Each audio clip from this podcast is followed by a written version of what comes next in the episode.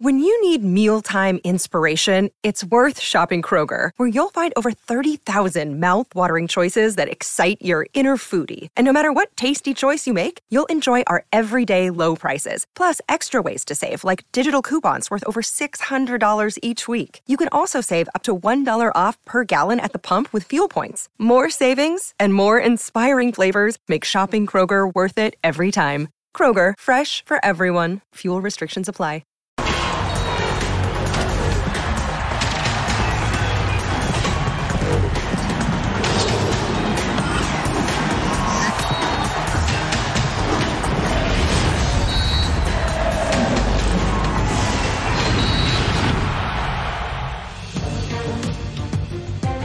Según Jorge Valdano, el que no quiera a Messi no quiere al fútbol. Pero sus detractores piensan diferente y es que según ellos le sobra juego pero le falta personalidad. Y para sentarlo a comer en la mesa de los dioses del fútbol necesita ganar la Copa Mundial. En este debate subjetivo e interminable, los números dicen que Lionel es un fenómeno, pero hay un ruso más argentino que el tango que por algunas o muchas razones todavía no le convence la pulga. Bienvenidos. Es hora de punto final.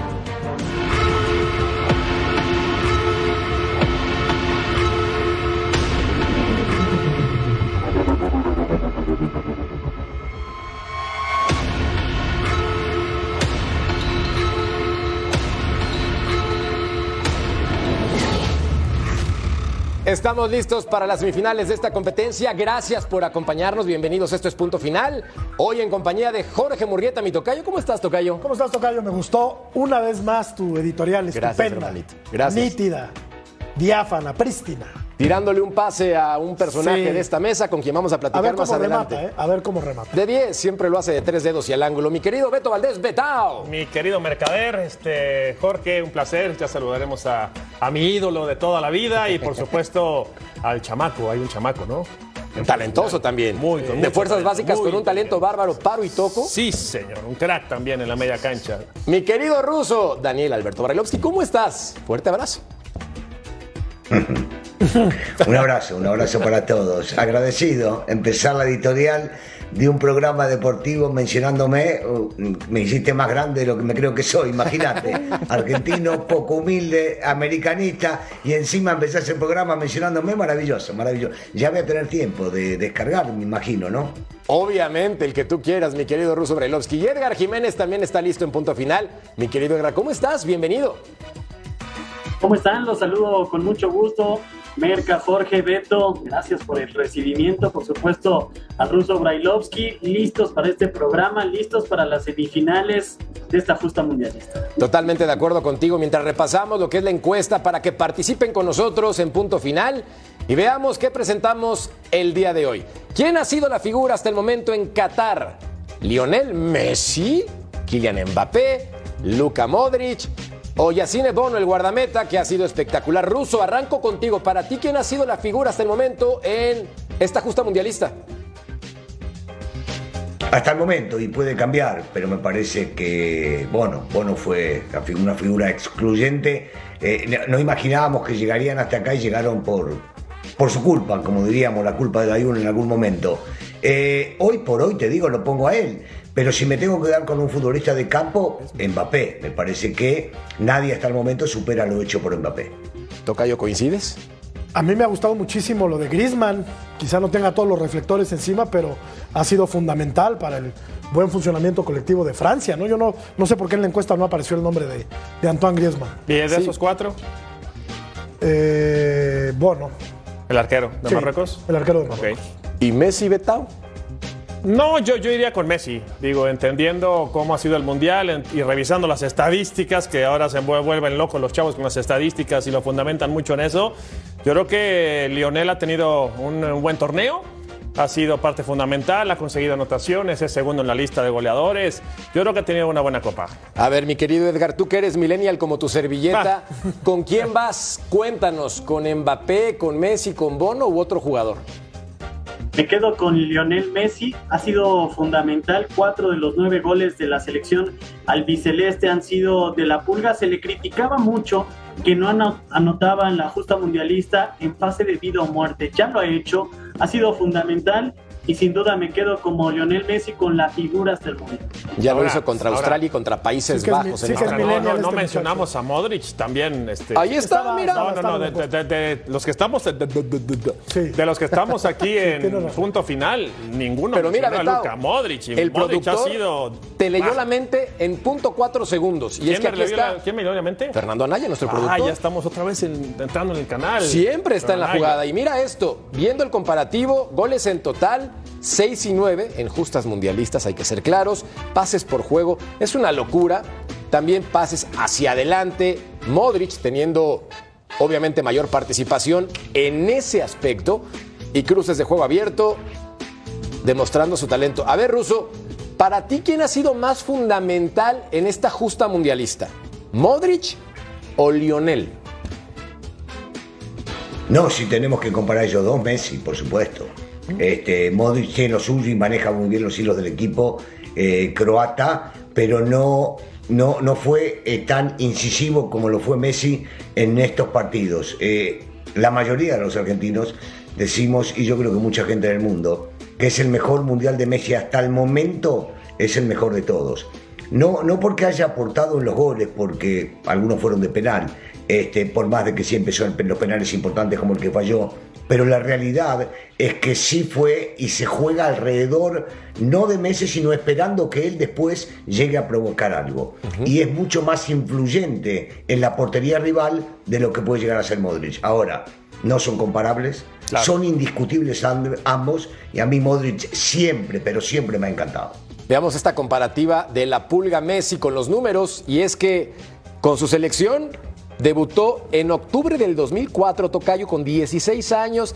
Viendo los números es una bestia de la pelota, 95 goles anotados, 50 asistencias, claro, está con Argentina, demostrando en esto que este jugador es trascendental. Para ti, ¿es injusta la comparación de decir, este futbolista no ha ganado la Copa del Mundo y por eso no puede estar comiendo con los jugadores que sí han ganado un trofeo de esa magnitud? Le falta, es un hecho, aderezar todos esos numeritos tan bonitos que estábamos viendo en pantalla con un título del mundo. Sí le hace falta. Sí le hace falta porque Maradona en 86 se echó a su equipo al hombro, y no diría que él solo, ¿verdad? Pero sí de la mano de él, Sí. Argentina, pues alzó la copita y la besó por última vez. Un superdotado, un genio. Lo hablábamos en otro Sí, programa. sí. en- Lo, hablábamos, lo hablábamos antes. ¿Quién ha sido más definitivo? Pues, ¿no? Maradona para aquella Argentina o Messi para esta Argentina. Maradona toda la vida. Pero a ver, pero entonces, ¿por qué sí ponemos en la lista a Johan Cruyff, aunque me regresa a la prehistoria, si Johan Cruyff no ganó una, una gesta mundialista? Porque Johan Cruyff revo- revolucionó el fútbol en su época. Ah, él solo. Bueno, Eh, junto él con aquella naranja mecánica que hoy es mandarina, ya decíamos, ¿no? Y Modric no revolucionó Sí, el medio campo del Madrid, sí, y Modric sí. no revolucionó Sí, por, a por Croacia. eso es muy Modric- difícil compararlos, y por eso es odioso ponerlos a pelear, ¿no? Subirlos a un, a un ring. Entiendo que hay que hacerlo, ¿no? Ahora, en este sentido, Betao, tú poniendo a Messi en la lista de los mejores, ¿qué lugar le darías así de bote pronto? Eh, en la lista De la los mejores del mundo, de la historia, ¿a quién pones? Eh, lo ponían tercero. ¿A En Messi? tercer lugar, Sí, señor. ¿A Messi? Sí, claro. ¿abajo de quién? Hablando de características, cualidades y lo que ve uno, ¿no? Como futbolista, ¿abajo de quién? De Pelé 1 Ajá. y de Maradona 2. O- o- Diego Armando Maradona, ese está bien, porque yo también Yo lo, coincido. pongo, yo lo pongo así, uno, Pelé, Maradona y Messi. ¿Tú, Edgar? Yo lo pongo también en tercer lugar. Le hace falta el título mundial, sin lugar a dudas, a Lionel Messi.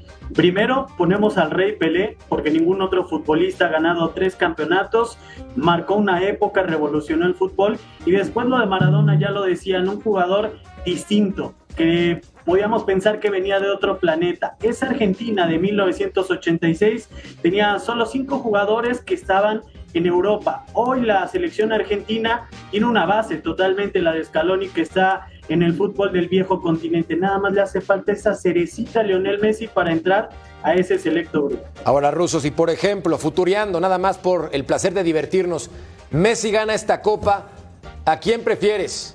¿A Maradona No, o a Messi? Maradona. ¿Por qué? Ah, bueno, preguntas por qué. Yo, yo lo que digo, si me permitís nada más, eh, puede, puede sentarse en la mesa de los grandes. Siendo el Messi de este torneo, puede sentarse. No tiene que ganar un título. Porque un capitán de la selección argentina tiene que hacer lo que está haciendo el día de hoy. No solamente jugar, sino motivar a sus compañeros, ir al frente, querer la pelota, frenarla, cuando hay que tirarse al piso, tirarse al piso, pelear cada uno de los momentos como para poder llevarse el mejor resultado. Ese es el 10 y capitán que nos tiene acostumbrado desde Kempes la selección argentina. Punto y aparte. ¿Por qué Maradona es más que Messi? Porque Maradona a todos los argentinos nos juntó, nos agrupó y se los cargó en el hombro a 40 millones de habitantes para ganar un título. ¿Por qué Maradona es más? Porque Maradona viajaba, y lo he visto, este, presencialmente estuve en muchos de ellos, viajaba desde Italia o desde España, se inyectaba en el avión, llegaba a la Argentina para jugar un partido amistoso. Porque Maradona nunca se quejó de estar dentro de, porque Maradona siempre fue parte de, porque Maradona iba y abrazaba a sus compañeros cuando se perdía, que le tocó perder, y porque Maradona solo en la cancha te ganaba un partido. Hay una gran diferencia y hablo de selección nacional. Por eso decía, Messi se puede sentar en la mesa de los grandes, sí se puede sentar, pero todavía no llega a los talones de Maradona, de Pelé, de Di Stefano y posiblemente algún otro. Beckenbauer, Cruyff, hay algunos nombres Qué maravilla muy dice, pesados, ¿no? ¿no? Qué maravilla lo que comenta A ver. el ruso de Maradona. Messi, Messi en alguna ocasión dijo no voy más a la selección, hastiado de las críticas, de tener Sí. los reflectores encima. Maradona nunca, No, nunca habría renunciado a la selección. Era un tipo con la piel muy gruesa y que se echaba, como bien apunta Russo, al equipo al hombro. No quiero decir que él solito haya sido campeón en el 86, pero, Claro que no. a ver, era un 70% ruso, un 65%. No, sí, sí, por supuesto. Eh, es tal cual lo decís. ¿Sabes lo que pasa? Yo digo, y mirá que me tocó conocerlo y, y estar en la cancha y, y jugar, e inclusive tengo grandes anécdotas con el negro Pelé, para mí un fenómeno, un fuera de serie dentro y fuera de la cancha. Pero, pero el tipo, si empezamos a recordar, digo, Beto, Beto y yo somos los más viejos, yo el más, los tipos que jugaban al lado de Pelé, Rivelino, Tostao, este, eh, Carlos Alberto, eh, eh, digo, tenía. Claro. Y si te pones a pensar de verdad, ¿eh? si hablas con cualquiera que más o menos sepa de fútbol, se van a acordar de los brasileros. De los argentinos que salieron campeones Totalmente. al lado de Maradona, posiblemente se acuerden de tres. Eh, Burruchaga, Justi, Brown. No, no, pero, pero lo- yo, yo entendería lo que dice este, el- el ruso y diciendo, a ver, sí, pero ¿cuántos tenían calidad de esos, no? Valdano y Burruchaga. No, la de, la de Maradona ninguno. Claro. Desde luego que ninguno. Valdano y Era top 3 y Burruchaga. se acabó, claro. Porque Sí, los de demás acuerdo. eran picapiedras, perdón. Sí, sí, sí, sí. No, y- Pero- y aparte queda la impronta de que Messi, en, en momentos cruciales, en partidos fundamentales, como que deambula. No sé si tengan la misma impresión que yo. Sí. Hay quien arguye que está pensando mientras camina, ¿no? Pero yo creo que hay que ser más definitivo. Pero, pero ¿No? Jor- Jorgito, ho- hoy se puede entender a su edad de que no deba estar en contacto con el balón todo el tiempo. Se armó un equipo alrededor de él, que es el que trabaja, el que funciona y el que quiere permitir que Messi no se desgaste tanto para que encuentre esa pelota en el momento indicado para meter un pase de gol o para hacerlo él. Y está bien, porque es parte de un trabajo de equipo y en el equipo todos deben hacer lo que más saben. Vos no le podés pedir a De Paul, un tipo que se sacrifica por todos en la cancha, que haga ni el 10% de lo que hace Messi. Pero tampoco le podés decir a Messi que haga lo que termina haciendo Molina o Acuña, que no va a jugar este partido. Eh, hay, hay futbolistas que tienen que entender lo que hacen en la cancha. Y el grupo se formó bien y entendió bien lo que tiene que hacer cada uno. Y entonces este chico se sintió, y estoy hablando de Messi, se sintió respaldado por todo el grupo y hoy da la cara por ellos, que de repente empezás a leer periódicos, ves en las televisoras, te das vueltas por el mundo y decís, lo están criticando de verdad porque algunos de los argentinos que antes no queríamos ver lo que veíamos, hoy sí vemos en Messi lo que queremos ver.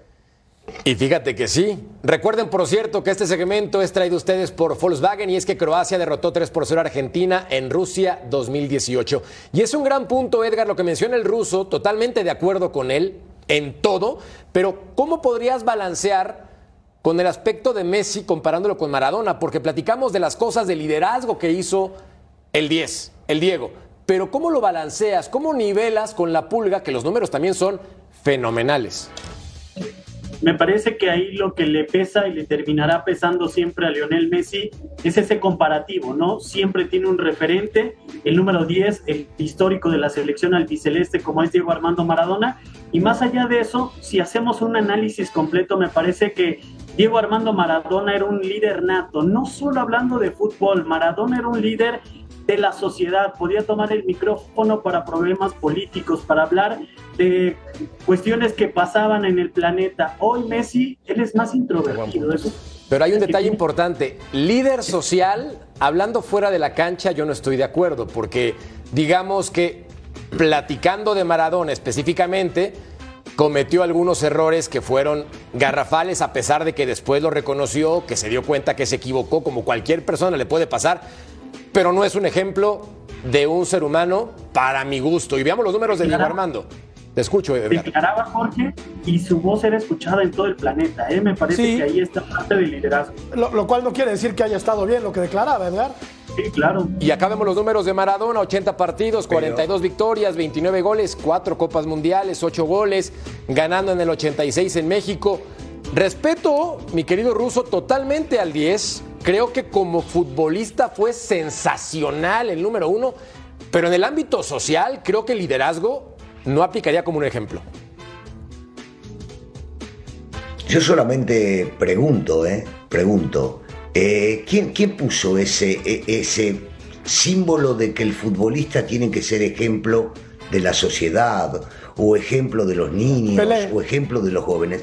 ¿Quién, quién, nos marcó? Eh, perdón, déjame terminar. ¿Quién nos marcó con eso? Porque el 80% de los futbolistas vienen de lugares donde no comían, no tenían estudios, no pudieron llegar a prepararse, tuvieron que comer una vez cada dos días y de repente se encuentran con que el fútbol puede salvarlos a ellos a su familia y a sus amigos. Y entonces, el ejemplo de qué deben dar, si muchos, y tuve compañeros, no fueron a la escuela, no tuvieron una preparación para ello. Y ejemplo de qué les estamos pidiendo, de qué quiero saber. En la cancha que jueguen bien, sí. Afuera no podemos jugar lo que hacen afuera, cuando sabemos y todos nosotros tenemos, y la gente que nos ve también, amigos que no saben muchas veces comportarse cuando los invitas a comer o a cenar o salís a algún lado. Seamos realmente inteligentes para opinar sobre ese tema. No, y de esos amigos que comparto contigo la idea, muchos fueron a la escuela, ¿eh? Y también se, comparta, se comportan de una manera deplorable. Y te digo más, este, Ruso, a mí cada que me dicen que Maradona no fue un ejemplo fuera de la cancha, a ver, a ver, ahí se termina la plática. A mí a mí habla de Maradona de la cancha, fútbol. ¿Por qué ves a Maradona? Por lo que hacía en la cancha, no por lo que hacía fuera de ella. Porque además, si nos vamos a poner a hablar. Petito, yo te puedo. Yo te puedo hablar de, de, Maradona fuera de la cancha, porque sí puedo jactarme de haber tenido una gran amistad con él y muchísimos años.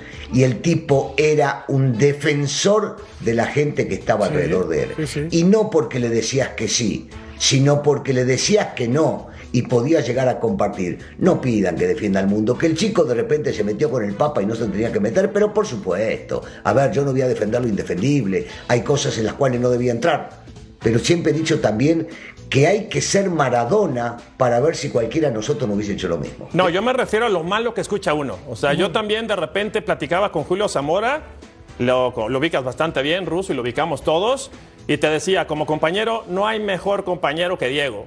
Y con mucho, con Scoponi, por ejemplo, que también estuvo en selección y fue compañero de Maradona en el 94, te decían, ¿quieres tener un buen compañero? Maradona. O sea, yo me refiero a lo que nos venden, siempre nos venden lo malo. Siempre es lo malo, lo malo, lo malo. A mí no me hablen de lo malo de Maradona, por favor. Háblenme de la cancha, nada más. La cancha, ahí en la cancha donde todos nos enamoramos del manejo de pelota, de que se tiró al hombro a, la Argentina, a ese Maradona. Y el factor que los diferencia, me parece, a Messi y a Maradona es la idolatría popular, ¿no? Maradona es un tipo barrial, ¿no? Es un hombre más cercano al pueblo. Por muchas razones, Messi se fue muy chiquito a Barcelona y Maradona es un tipo que que, emergió del barrio y siguió siendo barrio durante toda su carrera. de ahí viene el fútbol, ¿eh? Claro, por supuesto, Ruso, estoy de acuerdo contigo. Estoy de acuerdo contigo y también estoy de acuerdo contigo en que no habría que pedirle que declarara bien, ¿no? O que fuera un ejemplo para la sociedad fuera de, fuera de la cancha, porque no lo era. Porque era un tipo con muchos defectos, con vicios, sí, fuera del terreno de juego. Adentro de la cancha el mejor que yo he visto físicamente en mi vida. Es que aquí hay un, detalle muy de importante. Lo que puso el tema en la mesa fue Edgar hablando del aspecto social, como liderazgo social. Por eso lo solté aquí en punto final. No porque yo estuviera en contra, porque tampoco soy monedita de oro para jacta- jactarme como una persona perfecta. Cometo errores como cualquiera.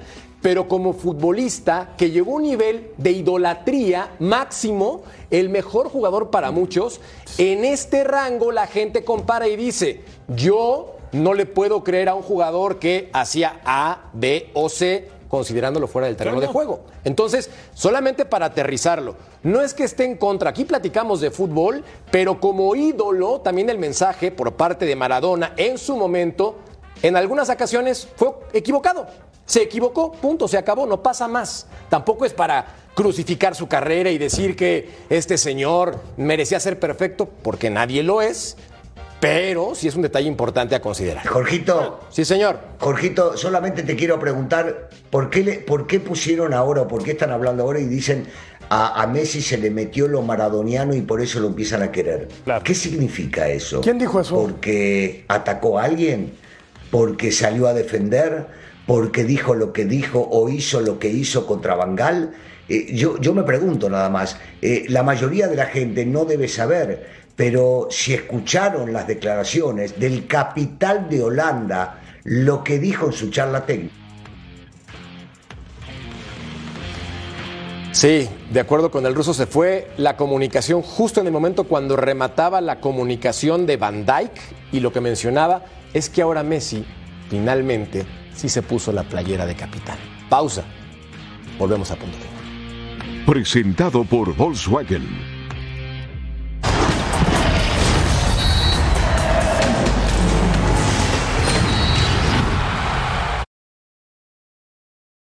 Another day is here, and you're ready for it. What to wear? Check. Breakfast, lunch, and dinner? Check.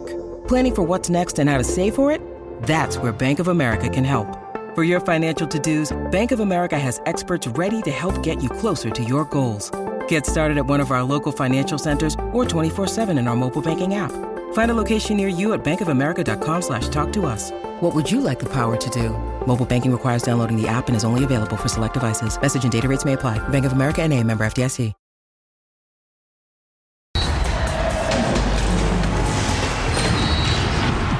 Recuerden que como parte de la fiesta en Qatar lanzamos un NFT gratis. Somos el futuro. NFTs, ¿qué es eso, Merca? ¿Me puedes explicar un poquito mejor, por favor? ¿Qué timing tienes, Beta? Un token of fungible, una pieza de arte digital que está autenticada utilizando blockchain, un certificado digital de propiedad. Oye, acá hay varios nerviosos y no quiero dar nombres. ¿Y acaso hay que pagar por esto? No, es gratis. ¿Qué esperas? Escanea el código QR y participa completamente gratis. Nos quedamos en el tema de Argentina que queremos redondear contigo, Ruso, porque la comunicación falló al final. ¿Qué querías decir con respecto a Messi y el mensaje con Van Dijk y esa postura de capitán que finalmente tomó? Sí, má- más que nada porque terminando el partido todo el mundo lo vio, se acercó, hizo un gesto abriendo las manos, este, algunos entendieron y creyeron que era más que nada por el tema de lo de Riquelme que en su momento no lo quiso. Y la realidad es que, creo yo, eh, por lo que he leído, el, eh, el- el gesto fue más que nada eh, marcando que él había escuchado y sabía lo que había dicho en la charla técnica y, y es interesante que la gente lo sepa, te lo voy a leer, más que nada porque lo dijo el capitán de Holanda. Y dice, Messi demostró una vez más ser el mejor futbolista de todos los tiempos. Ahora que Bangal se ha marchado, sigue diciendo el capitán, debo decir que antes del partido él habló muy mal de todos los latinos y justamente Messi le cayó la boca. Entonces, eh, quiero que entendamos el contexto, porque ahora no es que se le pegó la Moradoniano y el tipo es un prepotente. No, Messi no es prepotente, nunca lo fue ni lo será. Pero como capitán debe defender la realidad de lo que fue viviendo durante el partido. Y muchas de las cosas que pasaron, que muchos de los futbolistas trataron de agarrar y eh, de alguna manera sacar de quicio a algún futbolista como Enzo que fue a patear un penal, como Molina que fue a patear un penal, y estas cosas para mí son válidas en la cancha. Lo que no es válido, que en un vestidor, yo en mi vestidor, hable porquería y más del rival, y en este caso estamos hablando ya de latinos en general. Sí, sí. Entonces, el que faltó el respeto primero fue Bangal, entendamos las circunstancias. Ruso, la verdad es que siempre luces, pero hoy brillas con tus comentarios acertados, atinados. bárbaro. Y de verdad lo digo en serio y sin afán de burlarme, con una clase hoy totalmente de acuerdo contigo. Es que no hay un argumento en contra con todo lo que has me estoy muriendo. Algo, algo estoy haciendo mal si estás de acuerdo conmigo. Hermano, algo estoy haciendo mal. Es que más programas de estos porque estás volando, pero con un nivel maradoniano. ¡Qué bárbaro! Oye, lo que es Bangal es un racista No, absoluto, ¿eh? no, eh, Había uno solo. Ese es un tema que hay que, Sí, hay, hay que, buen punto, no hay que perder de vista. Bangal es un tipo racista y lo ha sido durante toda, durante toda su carrera. No siempre que ha tenido futbolistas argentinos o, o- o latinoamericanos. Bueno, a Chicharito no lo los ha mataba. tratado con la punta del pie. Al Chicharito A Chicharo lo mataba. Lo mataba. O sea, es un tipo racista. Con todo mundo. Di, Di María, a Di María lo echó y Di María dijo que fue el peor técnico que tuvo en su vida. Entonces, o sea, sí, sí, hay varios casos, ¿eh? varios como para mencionar de Bangal. Ahora, en el tema de Lionel Messi, mi querido Edgar, con respecto a esta participación, que ha hecho cosas nuevas en Copas del Mundo, como anotar en fases definitorias, lo hizo frente a Australia, también lo hizo ahora en su último partido contra Países Bajos, la manera de festejar, los mensajes que lanza a través de los comunicados, creo que estamos viendo finalmente lo que la gente quería. ¿A qué lo atribuyes? Me parece que ha pasado el tiempo y Lionel Messi ya es un jugador más maduro. Y también me parece que le han quitado presión y un rol que tal vez no le corresponde tanto, ¿no? El Dibu Martínez es otro jugador que en la selección albiceleste saca la personalidad, es el que le gusta declarar, el que le gusta poner el pecho a las balas cuando están los rivales en su mejor punto en la tanda de penales. Me parece que este Lionel Messi ya está jugando un rol totalmente diferente. También si lo podemos observar, ya juega en otra zona de- del terreno de juego. Me parece que no con tanta responsabilidad de tomar el balón de medio campo hacia atrás. Ya es un jugador que está en el último tercio. El gol que le hace a México es un reflejo de lo que ha sido Lionel Messi en esta Copa del Mundo. Me parece que en ese sentido, Lío tiene ya menos presión y ya decíamos también la categoría de líder, de alguien que pueda salir a declarar, de que se ponga el equipo al hombro, pues ahí está el Dibu Martínez también. Totalmente de acuerdo. Ahora que mencionas al Dibu Martínez, platiquemos, Betao, de los guardametas para esta serie y por cómo ha sido Croacia que ha alargado durante las últimas instancias o justas mundialistas hasta esa fase. Sí me llama la atención, ayer veía un video en redes sociales en el cual argumentaban que a veces los penaltis se atajan con la boca. Y veía un video del Dibu Martínez en Copa América platicándole a jugadores de Ecuador y le decía, ah, ya te conozco a ti, vos y no sé qué y tal. Y lo puso tan nervioso que calabació sus disparos. No uno, tres jugadores de la selección rival, porque Dibu tiene personalidad. ¿Contra Colombia? Y contra Colombia, quiero decir, buena Sí, sí, memoria, sí, sí. Tocayo. Bueno, buena ¿para memoria. qué, ¿para qué nos vamos hasta Qatar si vivos a Nahuel Guzmán que hace lo mismo acá? Sí. Eh, no acá, en la Liga Mexicana, por ejemplo. Entonces es parte del juego también, el juego verbal, eh, las gesticulaciones, este, el anticiparte, el ser suspicaz, el tema psicológico, es parte de, y súmale que estás en un momento crucial, y súmale los 40, 50, 60 mil aficionados en el estadio, más lo que se te viene a la cabeza pensando que detrás de ti hay un país con 80 millones, por decir alguna cantidad. Entonces, tú ves al portero y, y por eso, por eso yo también, yo digo, ¿por qué critican tanto al, al- siempre, ¿eh, Beto. pero ¿por qué critican tanto este Jorge al futbolista cuando el portero te está diciendo de cosas y por qué vas y le festejas al portero? ¿Por qué lo critican al que le hace gol al portero? ¿Por qué tanto tema con el fair play? en aras del deportivismo, por eso no es lo No, que te bueno. quería, es lo, es lo que te quería comentar, pero tiene mucho más presión el, el pateador Claro. que el arquero. ¿no? Claro. Comparemos Pero mucho más a presión. Dominik Livakovic con el Dibu Martínez. Porterazos los dos. Ya también el guardameta croata luciéndose, evitando algunas jugadas importantes. Vean esto, goles evitados, 65 para Croacia, 22 para Damián Martínez. En estatura, el argentino es más alto, 1,95. Peso nos importa un cacahuate, pero lo que sí tenemos que mencionar es esa instancia ruso que puede llegar por lo de Croacia, de los penales. ¿Quién tiene ventaja en esa instancia pensando en los porteros específicamente? Yo, yo no sé si ahí, eh, si, si me hablas de los penales, si hay ventaja. Los dos, los dos funcionan bien en ese rubro. Por supuesto que cada uno con su estilo y cada uno con su personalidad. Eh, sí, Dibu es de hablar, de hablarle al futbolista que lo tiene enfrente hasta que se lo permita el árbitro. Pero, pero son, son pequeñas cosas, son cosas que deben quedar en la cancha. Hoy hay demasiadas cámaras y lo vemos, este, y, y, esto pasa en el barrio, pasa en lo profesional, pasa en todos lados. Si vos podés sacar de quicio a un muchacho para poder llegar a sacar ventaja o a poder llegar a atajar un penal o que la pelota se vaya para afuera, eh, estas cosas pasan. Yo, yo no creo que haya ventaja de ninguno de los dos, si bien es cierto, el arquero croata participó mucho más y tuvo más atajadas y ha demostrado ser sobresaliente, me parece que no se va a llegar a los penales. A mí me parece que esta, definición va a ser antes de los penales, cada uno con su estilo, cada uno con su idea, pero tienen jugadores los dos aptos como para poder terminar el partido eh, antes de que termine los 90 o los 120. Por supuesto que quiero que gane Argentina, pero le tengo un gran respeto a este equipo croata que no me olvido, subcampeones. Y todos queríamos que salgan campeón, como fue en Rusia. ¿No, ¿No creen que Croacia querrá alargar el partido lo más posible, como lo ha hecho en rondas anteriores y en copas anteriores? Se siente cómodo sin la pelota, me parece, y creo que eh, Argentina va a ser el poseedor absoluto del balón, ¿no? Esperará el equipo croata, intentará con un contragolpe hacer, hacer algún gol, pero sí veo ese escenario de partido muy similar a los anteriores de Croacia. Y es que estoy de acuerdo contigo, ¿para qué vas a cambiar algo en lo que te ha dado tanto éxito llegando a la final Funciona. anterior Sí. en Rusia 2018 y ahora en semifinales? Ya, Edgar, créele a Croacia, por favor. No porque Brasil haya estado eliminado, ya créele a Croacia, por favor.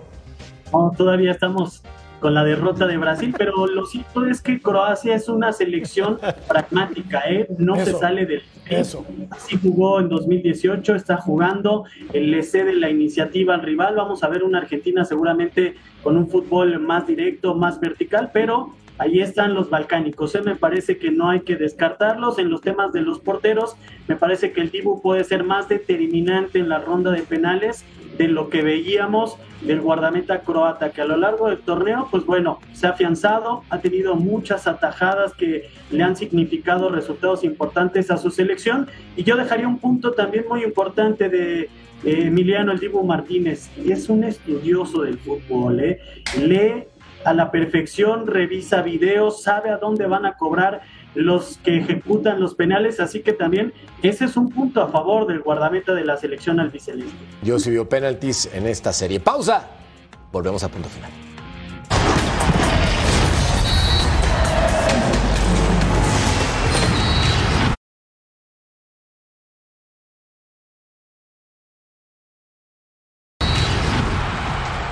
Este segmento es presentado por Volkswagen y recordar que Kylian Mbappé es el líder de goleo en Qatar con un total de cinco anotaciones.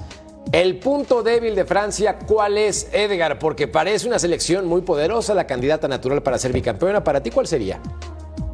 Más allá de decir algún punto débil de la selección francesa, me parece que si Marruecos se aplica, si hace lo que ha venido haciendo a lo largo del certamen, ahí puede estar la clave. La selección que mejor se defiende de las 32 que pudimos ver a lo largo de la justa mundialista, recibieron un solo gol hasta el momento. Me parece que por ahí puede ser la clave para la selección de Marruecos, el duelo que se va a dar. Ya que mencionabas a Kylian Mbappé, su compañero del PSG Hakimi, lateral por derecha, se va a ser uno de los grandes duelos que vamos a poder ver en semifinales.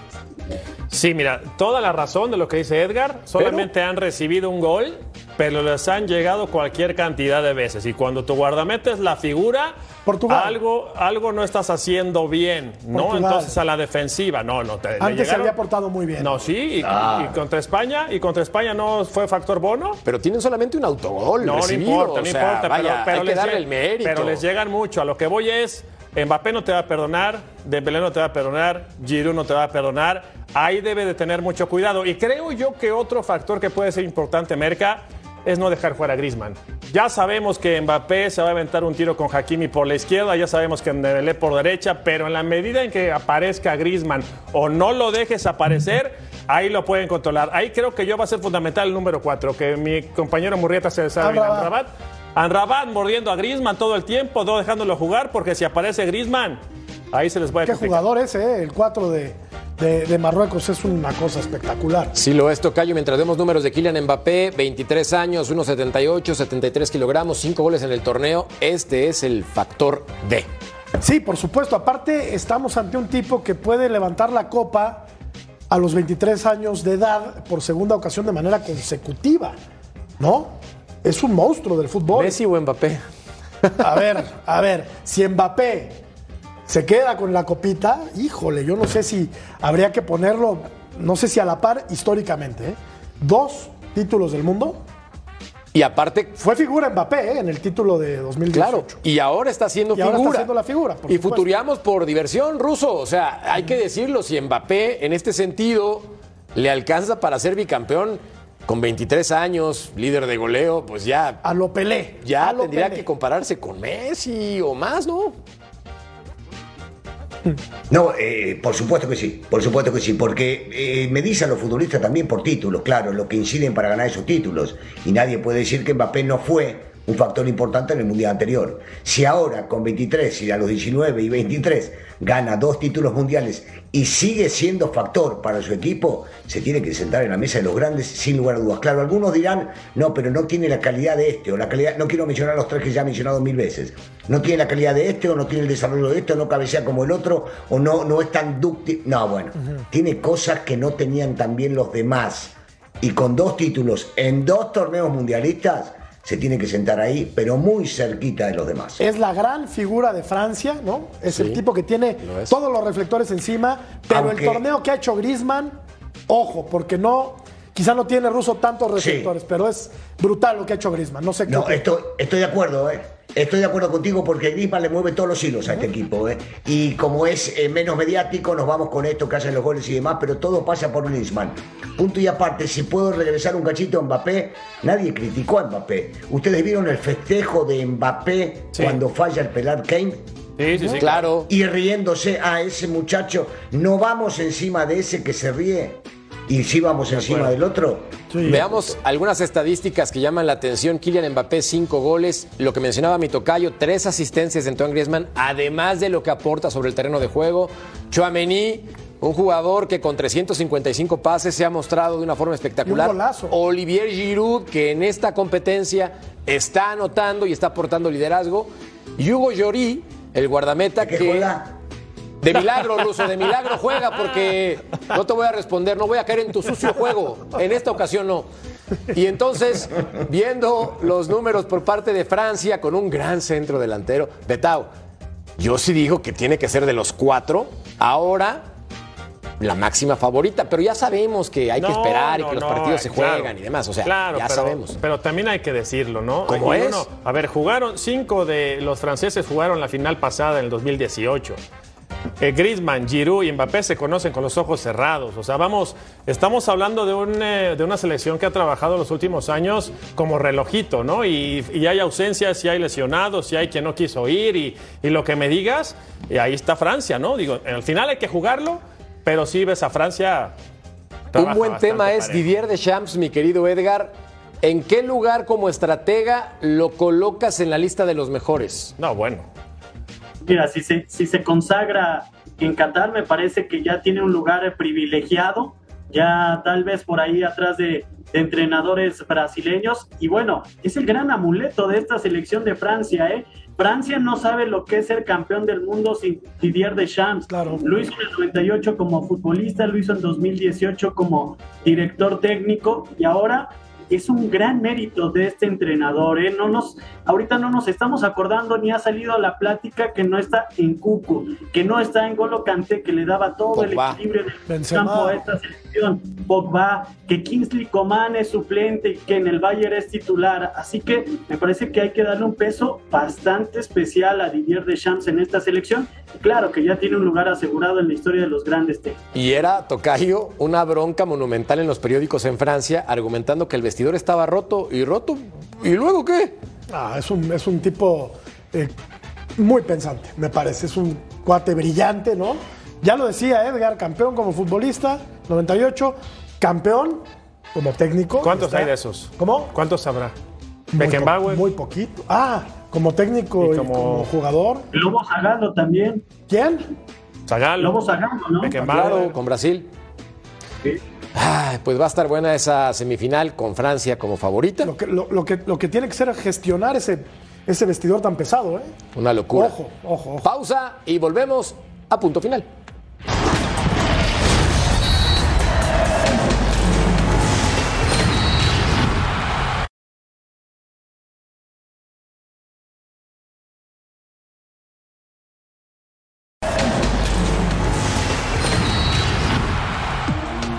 Los mejores NFTs deportivos están aquí. Obtén tu NFT gratis. Somos el futuro durante la fiesta en Qatar. Escanea el código QR. Y la pregunta del millón es: ¿cómo va la encuesta para que ustedes sigan participando con nosotros en punto final? Y aquí está. ¿Quién ha sido la figura hasta el momento en Qatar? Los Messi Lovers están votando con un 35%, mientras que el ruso le está picando al botón de Kylian Mbappé una y otra vez para tratar de emparejar. Luka Modric no lo pelamos tanto y Yacine Bono, que yo pensaría que estaría más arriba, se ha quedado más corto, Tocayo, con un 23%. Y, y Luca tiene muy poco, ¿no? Muy Modric. poquito. Iba a decir una burrada porque... Es un portento de eh, futbolista este muchacho, man. En, en mis tiempos, que ya tiene rato, se decía que hay futbolistas que hacen el trabajo sucio, ¿no? Los volantes de recuperación, los contenciones. Pero esto no es contención, no se iba a decir una burrada porque Luka Modric no hace trabajo sucio. Al contrario, lo que reparte con la pelota y lo que participa y recorre es maravilloso. Pero como no tiene tantos reflectores, Exactamente. ahí es donde dicen Luka Modric, en dónde. ah, Unos han de preguntar en dónde juega Luka No, Modric, ¿no? no, no, no. Ah, uh, te lo, pero No, te lo tendrías que vivir en. Marte para no saber en dónde O en juega. una cisterna.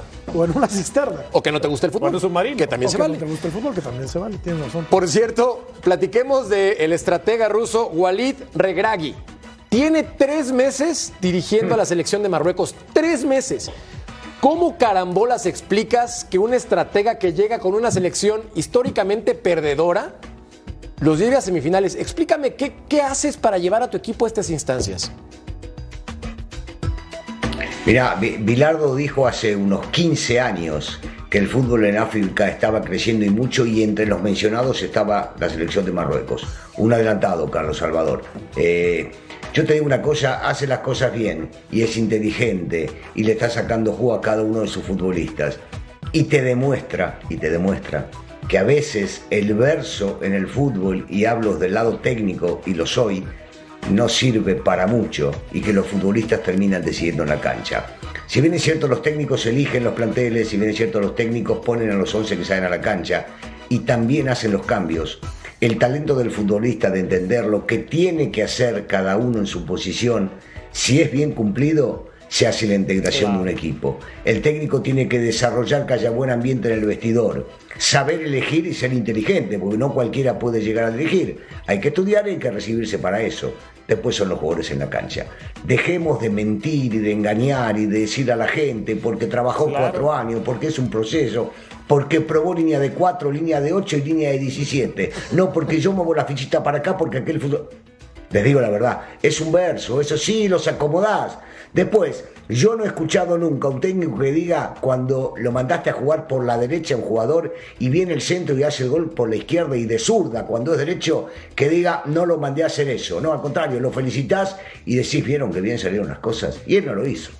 Y sabes también que me gusta de los marroquíes, que estamos, vamos a revisar a las figuras, que respetan mucho su sangre. Hay mucho inmigrante, ¿no? España, Francia, Son Portugal, 14, en todos lados, y deciden jugar por Marruecos, ¿no? Eso también a mí me, me gusta mucho. Mira, Tocayo, Youssef En Nesiri, Hakimi, Ziyech, Unagi, Yacine Bonu.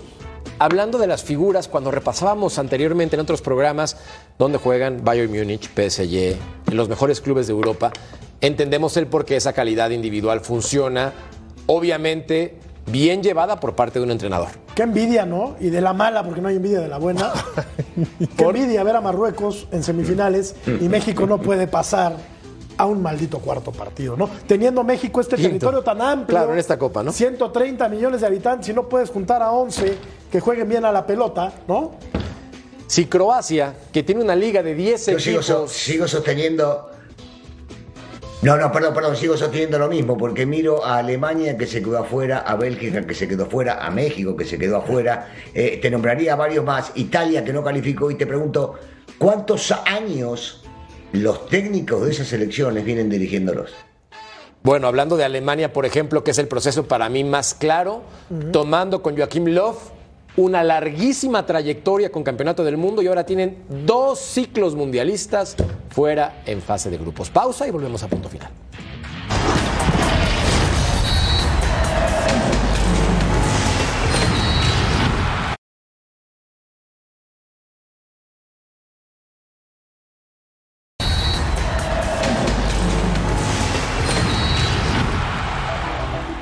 Yo quiero que haya 48 millones de entrenadores en España, ¿no? quiero que haya 48 millones de jugadores, que se pongan la camiseta y que seamos un equipo. Eso es lo que quiero, sentirnos un equipo. Luis de la Fuente, nuevo entrenador de la selección española, presentado apenas el día lunes y lo hizo con una declaración inteligente, me parece, de su parte. Alguien que tiene experiencia con selecciones menores, viendo algunos resultados. Campeón sub-21 en Europa, también ha tenido medalla de plata en Juegos Olímpicos. Anteriormente, en 2015, fue campeón de Europa sub-19, medalla de oro en Juegos Mediterráneos. Betau, ¿qué opinas? No, bien, bien digo, pero al final esto es de resultados. A mí me llama la están. atención que tiene No, en la mayor. En Bueno, la- le están dando la oportunidad. En la absoluta. No, claro, pero lo van a medir por los resultados que tenga con la selección absoluta, ¿no? Ese es, esa es una realidad. Y lo otro, también me queda claro que España lleva trabajando de la misma forma, no sé si 10 o 15 años, y habrá que buscarle la, la fórmula porque ya está desgastada, ya está conocida, eh, juegan a lo mismo, y muchos de los chavos con los que trabajó Luis de la Fuente seguramente estarán aspirando para estar en selección mayor. Entonces, es un buen reto, ¿no? Y, y qué buena posibilidad para, para este señor. Pero sí, el técnico de la absoluta se mide por resultados. Edgar, ¿tú qué opinas? Me parece que hay congruencia por parte de la Federación, la Federación Española de Fútbol, en dos sentidos. España tiene una de sus generaciones más jóvenes, eh, con jugadores que apenas están dando sus primeros pasos a nivel internacional. Los conoce bien Luis de la Fuente, me parece que ahí bien. También la decisión de hacerlo inmediatamente después de que quedaron eliminados en la justa mundialista, un acierto. Vamos a ver qué tanto le puede funcionar esta clase de técnico que no está probado, que no tiene tantos blasones, pero le doy el beneficio de la duda al técnico de la selección de, de la Furia. Ruso, nos queda un minuto en este segmento. ¿Coincides? Sí, bueno, eh, estamos hablando de un técnico que está acostumbrado a trabajar con chicos, con jóvenes. Y lo que ha dejado Luis Enrique son a muchos proyectos de grandes futbolistas. Me parece que está buena la elección. Sí, a mí me da una situación congruente, ¿no? Totalmente. tocayo. Es una apuesta arriesgada, pero creo que la fórmula le va a repercutir en algo muy positivo al fútbol español. Yo Jugaron lo que con no muchos entendí es por qué jóvenes. se fue Luis Enrique. Y bueno, macho, pues porque ya le tocaba. El streamer. Como lo que toca es una pausa. Pero bueno, vamos. Presentado por Volkswagen.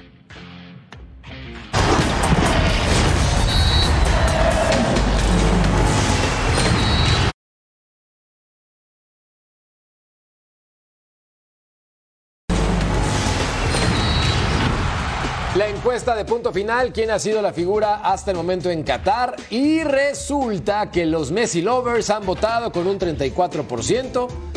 El resto, Mbappé, Luka Modric y Yacine Bono, se han quedado más cortitos. Ruso, solamente tengo un deseo y es de corazón. Vamos, vamos, Argentina. Mucho éxito, mi querido Ruso. No te creo nada. No te creo. Me conoce bien. Me Sí, yo también, bien. tampoco te creí mucho. Me faltó más como algo, ¿verdad? Como que no cuadró. Sí, no, no, no, no, no hubo mucha emoción en el Bueno, Ruso, éxito, porque la suerte no se desea, éxito.